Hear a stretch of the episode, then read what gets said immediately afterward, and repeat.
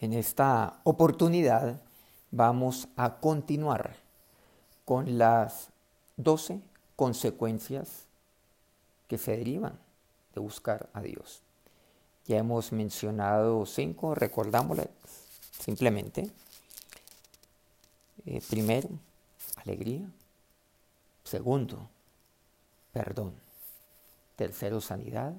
Cuarto, paz. Quinto, refugio para mi vida. Continuemos entonces con eh, todo lo que tenemos aquí por delante en nuestras píldoras y por supuesto en las 12 consecuencias. En sexto lugar, recordemos lo que hemos leído en el Salmo 27, en el versículo 5, porque Él me esconderá en su tabernáculo en el día del mal. En esto enfatizamos la pasada píldora. Pero mire lo que dice. Me ocultará en lo reservado de su morada. Sobre una roca me pondrá en alto. En sexto lugar, me pone en alto. Y aquí vale la pena detenerse en lo que Él hace en mi vida lo que se deriva de buscar a Dios. El buscar a Dios está en el versículo anterior, el versículo cuarto de Mateo 27, que David expresaba, una cosa demandó a Jehová, esta buscaré. Y aquí, cuando menciona esto, que sobre una roca me pondrá en alto, está el sexto punto, me pone en alto. Pero aquí hay que aclarar algo. No dice que me pone en alto, simplemente, de manera aislada. No. Especifica que sobre una roca me pondré en alto. Es sobre la roca. Ojo con esto. No es que yo me engrandezca pareciera que si Dios me pone en alto, pues que yo eh, estoy engrandecido, que Él me engrandece. No, Él no me engrandece, Él me pone en alto. Es más, dice que Él lo hace, me pone, pero sobre la roca. ¿Y quién es la roca? ¿Quién es mi fundamento? Mi fundamento es Cristo. Porque nadie, dice Pablo, puede poner otro fundamento que el que ya está puesto. ¿Quién es? Jesucristo. Jesucristo hombre, Él. Y sobre ese fundamento es que yo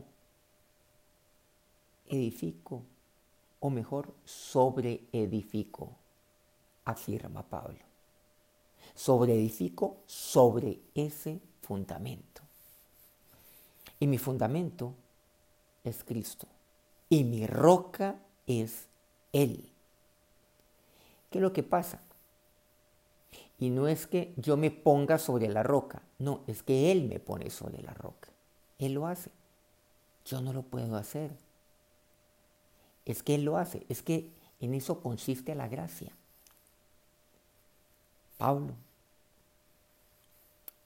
aquí cuestiona a muchos que comienzan por la gracia en las cosas de Dios y luego terminan en la ley. Son objeto de la gracia de Dios. Ah, pero luego son, ah, claro, son tajantes en la aplicación de la ley en cuanto a otros. Con ellos se aplicó la gracia, se empleó la gracia, para ellos fue la gracia de Dios. Y conocieron de Dios porque quedaron fascinados con la gracia de Dios. Porque quedaron maravillados con la gracia de Dios. No podían creerlo. Ah, pero una vez conocen de Dios, entonces para otros que necesitan de Dios, que están comenzando o que todavía no conocen de Dios, pero que quieren conocer de Dios, para ellos les aplica la ley y los espantan. Como así dice Pablo. Comienzas por la gracia y terminas en la ley. ¿Por qué traigo esto a colación? Y dentro de este punto, el punto sexto, sobre una roca, me pone en alto. Cuando yo le busco a Él, clarísimo, en el Salmo 27. Porque yo conozco al Señor. Y por gracia es que yo soy salvo. Por gracia soy hijo de Dios. Por gracia. Jesús es mi hermano mayor. Por gracia es que yo recibo el Espíritu Santo y soy lleno de Él. Es que por gracia es que yo me acerco a mi Padre, me acerco a mi Señor. Pero por gracia es que yo también comprendo que Él me pone en alto, que no son mis obras, mis obras aún dentro de la vida cristiana me refiero, ¿no? no es el tiempo que yo llevo como hijo de Dios, donde yo mismo entonces soy el que me pongo sobre esa roca y voy escalando sobre esa roca. No, es que Él me pone sobre esa roca, pero me pone porque yo le busco a Él. Y no olvidemos, porque yo le busco a Él, porque yo busco su poder, porque yo a Él le busco continuamente. No olvidemos Primera de Crónicas 16, versículos 10 al 11. A este pasaje nos hemos referido ya, con detenimiento.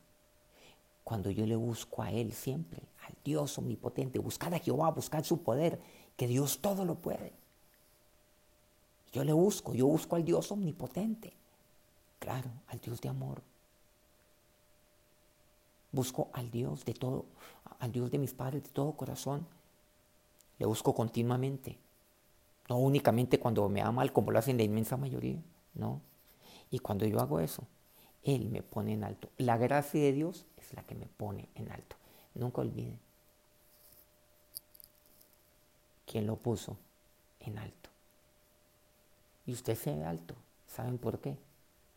Porque está sobre la roca. Pero ¿qué tal que le quitaran la roca? ¿Qué tal que usted está ahí y de repente esa roca se le removiera? Usted cae como dice el dicho, cae como coco. Cae rápido, muy rápido, porque su fundamento es Cristo. Y usted queda pequeñito, muy, muy pequeño. Busque a Dios. Que esa sea su vida y mire lo que usted va a cosechar. Dios lo pone en alto. Es Dios, no usted, no otros hombres. Es Dios el que lo pone en alto. Y para, por cierto, ¿y para qué lo pone en alto? Para que usted le busque más todavía, para que usted se acerque más al Dios de los cielos. Para eso es que lo pone en alto. Y cuando y cuanto más alto Dios lo ponga, pues muy seguramente más soledad, entre comillas, usted va a experimentar, pero más compañía también. Porque usted va a experimentar la soledad de los hombres, pero va a experimentar el compañerismo con su Padre, el compañerismo con el Señor, o sea, la comunión, como dice Juan, en la primera carta que lleva su nombre. Nuestra verdadera comunión es con el Padre y con su Hijo Jesucristo. Y eso se denomina la comunión del Espíritu Santo. Algún día abordaremos este tema. Es bien profundo, bien importante. El compañerismo, la comunión. Aquellos que de una u otra manera han sido puestos en alto, algunos me están oyendo no olvide quién es su roca y quién es el que lo hace ver alto. Y Dios lo pone ahí para que usted experimente una vida de gratitud a Dios. Y Dios lo pone allí para que usted sea misericordioso porque Dios ha sido misericordioso con usted. Y Dios lo pone allí para que usted también emplee, aplique y tenga gracia para con otros.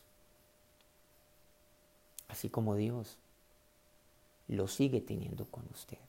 ¿Es que usted cree que la gracia únicamente se circunscribe al momento en el cual usted recibe a Cristo, al momento de la salvación, al momento en el cual usted acepta que Él ha muerto por usted. No, la gracia se aplica permanentemente en su vida, porque la gracia es para siempre la gracia de Dios.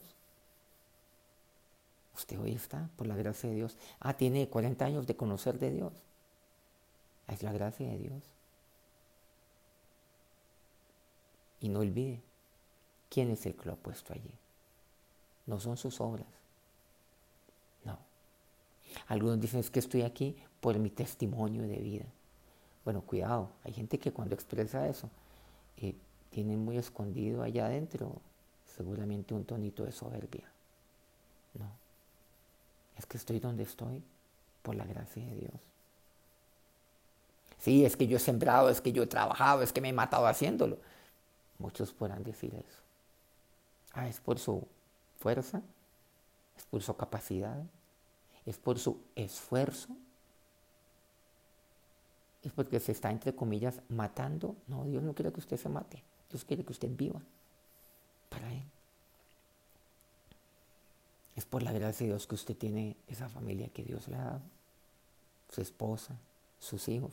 Usted puede decir, pero Jimmy, es que yo en ellos he sembrado mucho. Pues por la gracia de Dios es que usted sembró. Y por la gracia de Dios está cosechando seguramente unos hijos maravillosos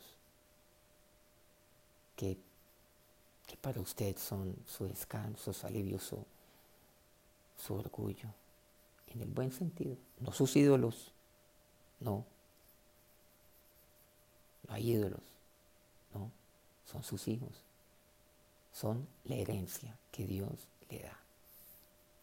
Como así lo conocemos en la palabra de Dios. Herencia de Jehová son los hijos, cosa de estima del fruto del vientre. Dios me pone en alto. No olvide, busque a Dios y mire lo que Dios hace en su vida. En séptimo lugar, el mismo Salmo 27, continuemos, el versículo sexto. Dice, luego levantará mi cabeza sobre mis enemigos que me rodean. En el séptimo lugar, levanta mi cabeza. Hay momentos donde me siento derrotado, frustrado, donde me siento fracasado, donde mi semblante decae, donde mi cabeza se agacha. Y eso es lo que ocurre, donde me inclino yo, no ante Dios, sino ante los problemas, ante situaciones que pareciera que no cambiaran, por supuesto, estas adversas y por el contrario, cambian, pero para mal, se van, se van incrementando, van creciendo. Hay momentos donde estoy lleno de tristeza, donde pareciera que estuviera yo trabajando y pareciera que estuviera sembrando, pero ha resultado, sembrando en mi familia, sembrando en mi trabajo, sembrando en mi estudio, sembrando en mi ministerio, sembrando en lo que yo haga. Pero pareciera que no diera resultado. Y entonces siempre, entonces siempre recojo como cuando, cuando tomo el agua entre mis manos y quedo finalmente con las manos mojadas, pero vacías. Y cuando llega a mi boca para beber, ya no hay nada. Todo se fue entre los dedos. ¿qué está pasando con mi vida? Tengo que buscar a Dios. ¿Qué hacer en esos momentos? Buscar a Dios. Buscar a mi Padre. Ir a Él. Ir allá a la casa de Dios. Ir a la presencia de mi Padre. Eso es lo que tengo que hacer. Alegre es el corazón de los que buscan a Jehová. Vaya, busque a Dios. No sé, estoy, estoy golpeado. Eh, estoy, estoy mal. Me siento frustrado. Siento que soy un fracasado. Que soy el peor padre. Que he fracasado como papá. Que no puedo proveer para mis hijos. Quiero hacerlo. Se me cierran las puertas por todas partes. Me lleno de angustia. ¿Qué hago? Y momentos donde me lleno de tristeza. ¿Qué tengo que hacer? Busque a Dios. Hay gente entonces que comienza a cometer locuras y comienza a, oír eh, ofertas que, que no obedecen, no obedecen a los caminos, los cuales Dios me ha dado, al camino, que no obedece a lo que yo veo en su palabra. O entro en depresión y pienso en cometer locuras, ¿sí? Es posible que alguien aquí que me está escuchando haya pensado en ello. Pero yo invito para que busque a Dios en este momento. Búsquele a Él. ¿Por qué no hacerlo? Busque por primera vez a aquel que es su Padre, su Padre eterno. Busque a, aquel que es su hermano mayor. Búsquelo a Él. Busque al Dios misericordioso, al Dios bueno, y usted lo va a hallar ahí lo va a encontrar. Es posible que usted diga, no, es que he cometido tantos errores y ya es muy tarde. No, nunca es tarde. Como no lo fue para aquel, aquel hombre que, que sí merecía estar en esa cruz. ¿Recuerdan a los dos que estaban al lado de Jesús en la cruz? Uno de ellos como que le cuestionó, bueno, a ver, Ah, tú eres el Hijo de Dios, eres el Hijo de Dios, bájate de allí. Bueno, y de paso bájanos. Bueno, a ver, bájate. El otro le dice, no tienes tú temor de Dios. Porque ciertamente tú y yo merecemos estar aquí. Nos merecemos esta muerte. Pero este hombre, pero él, este que está en medio nuestro, él es inocente. Él no merece estar aquí. Tú y yo, tú y yo estamos siendo condenados en justicia. Este hombre fue condenado injustamente. ¿Qué le dijo el Señor? Miren que él confesó que sí. Rara vez alguien que ha delinquido lo admite y mucho más no lo admití a última hora. Muere, muere con su engaño. No con su engaño, tratando de engañar a otros. Este sí. ¿Y qué le dice el Señor? Hoy estarás conmigo en el paraíso. Ciertamente, nunca es tarde. Nunca. Bueno, ¿quién soy yo para cuestionar a Dios? ¿Quién soy yo para cuestionar a Jesús? Y lo que Él hizo en la cruz aquel que lo cuestiona es un hipócrita que cree que no necesita de Dios. Dice el necio en su corazón, no hay Dios. Es un necio. Pero aquí necesito yo que levante mi cabeza. ¿Qué tengo que hacer? Buscar a Dios. Buscar. Yo lo voy a encontrar al Dios misericordioso. Dios no se oculta cuando yo le busco. Cuando busco con el corazón arrepentido, como lo hizo aquel, aquel que ha delinquido, que admitió que sí, lo había hecho. Y para estar en esa cruz es porque cometió uno o varios delitos muy graves. La gracia de Dios fue sobre su vida. Y Dios, podemos decir, levantó su cabeza. Estarás conmigo. Y le dio vida. Vida eterna. Él levanta mi cabeza. Busque a Dios. Él va a levantar su cabeza. Y cuando usted levanta su cabeza, entonces Dios levanta su valía. Dios levanta eso en usted. Entonces usted comprende que usted es hijo de Dios y que usted es especial tesoro para Dios, como la niña de sus ojos. Entonces usted se levanta nuevamente. Claro, yo, yo voy a levantarme. Y mírenlo, y esto, y Dios va a traer a mi vida qué? Va a traer alegría, va a traer paz, perdón, sanidad. Él va a ser mi refugio. Y quiero decirle que levanta su cabeza, como es este séptimo punto, y lo pone en alto como lo hemos visto en el sexto lugar. Pero continuemos. En octavo lugar, el octavo punto. Y es muy importante. Es clave. Miren lo, un pasaje que ya habíamos leído, pero que obviamos la última parte, o mejor la última frase. Es según de Crónicas 14, 7, cuando nos referimos a la paz como el cuarto punto.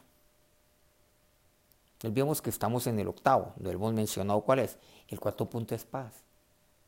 Eso es lo que Dios trae en mi vida cuando yo le busco.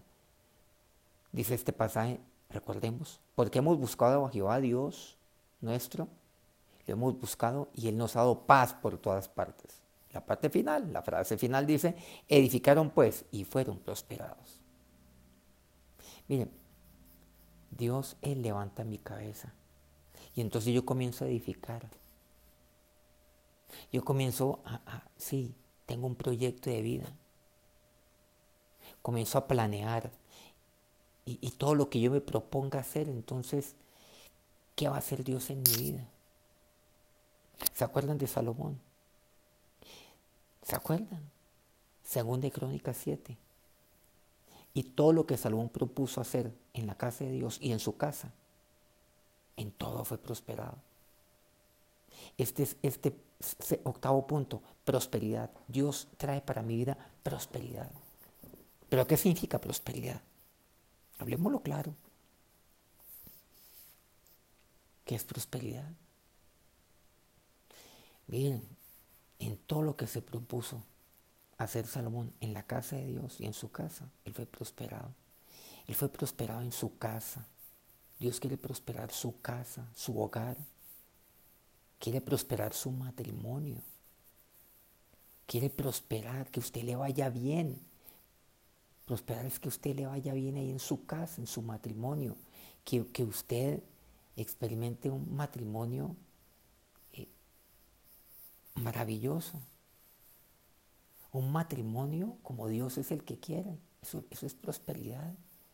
Prosperidad es que, que usted tenga una excelente, excelente comunicación, comunión con sus hijos. Eso no es prosperidad. ¿Acaso no es prosperidad cuando usted ve que sus hijos van creciendo como, como jóvenes y luego como hombres? Como decimos aquí, a veces, eh, y oímos este término secular, como hombres y mujeres de bien. Bueno, van creciendo como hombres y como mujeres de temerosos de Dios, de Dios, ¿sí? Y van creciendo y van creciendo saludables en todas las áreas de su vida, en su espíritu, en su alma y en su cuerpo. ¿Acaso no es prosperidad que ellos tengan salud? Por ejemplo. Eso es una maravillosa, es una maravillosa prosperidad de Dios en mi vida. ¿Acaso no es prosperidad que lo que yo me proponga en eso me vaya bien? Mire, es que el caso de Salomón dice, en todo lo que se propuso hacer Salomón, en la casa de Dios en su casa, en todo fue prosperado. ¿Qué es prosperidad? Prosperidad no es enriquecerse. Prosperidad es que todo aquello lo cual yo me propongo hacer en todo, o sea, en mi proyecto de vida, en los planes que yo tengo, Dios me da el regalo, la gracia de cumplirlos, de cumplir esas metas. Algunos dicen esos sueños, bueno, esos planes. Lo que yo me propongo usando el término de ahí que encontramos en Salomón.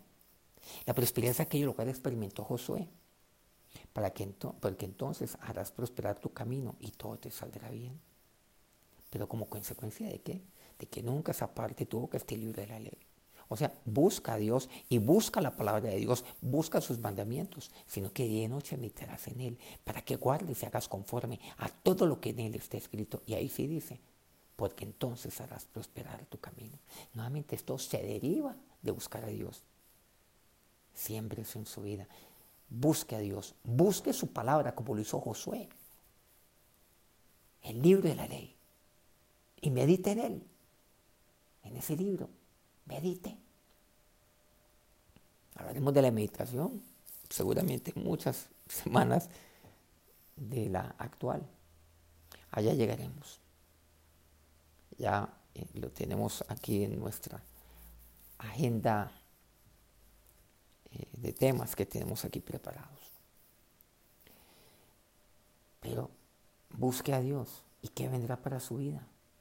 Prosperidad. Y lo que usted se proponga y usted se va a proponer edificar, volviendo a este pasaje. Edificaron pues y fueron prosperados, según de Crónicas 14, 7, la frase final. ¿Por qué? Porque hemos buscado a Jehová nuestro Dios. Porque lo hemos buscado y Él nos ha dado paz y luego dice prosperidad. Porque le hemos buscado. Busque a Dios. No busque la prosperidad, busque a Dios. Y lo que usted se propone, Dios le llevará, le hará la sabiduría para, para que usted lo pueda, pueda planear, para, y le hará sabiduría para que usted pueda edificar. Dios le hará, claro, le dará las fuerzas para que lo tenga que hacer, le dará inteligencia. Dios le dará el, el medio también, claro, y Dios le va a mostrar cómo es que lo tiene que hacer, cómo es que tiene que edificar. Edificaron pues y fueron prosperados en su familia, en la casa de Dios, en todo lo que usted haga, en todo. Porque dice que es por todas partes, por ejemplo, Dios trae paz por todas partes. Edificaron pues y fueron prosperados y le, permite, le permitirá prosperar en paz. Esa es la prosperidad. ¿Quién no quiere ser próspero entonces? Experimente la prosperidad de Dios en su vida experimente la búsqueda de Dios en su vida. Y la prosperidad, Dios la traerá. Que Dios los bendiga ricamente.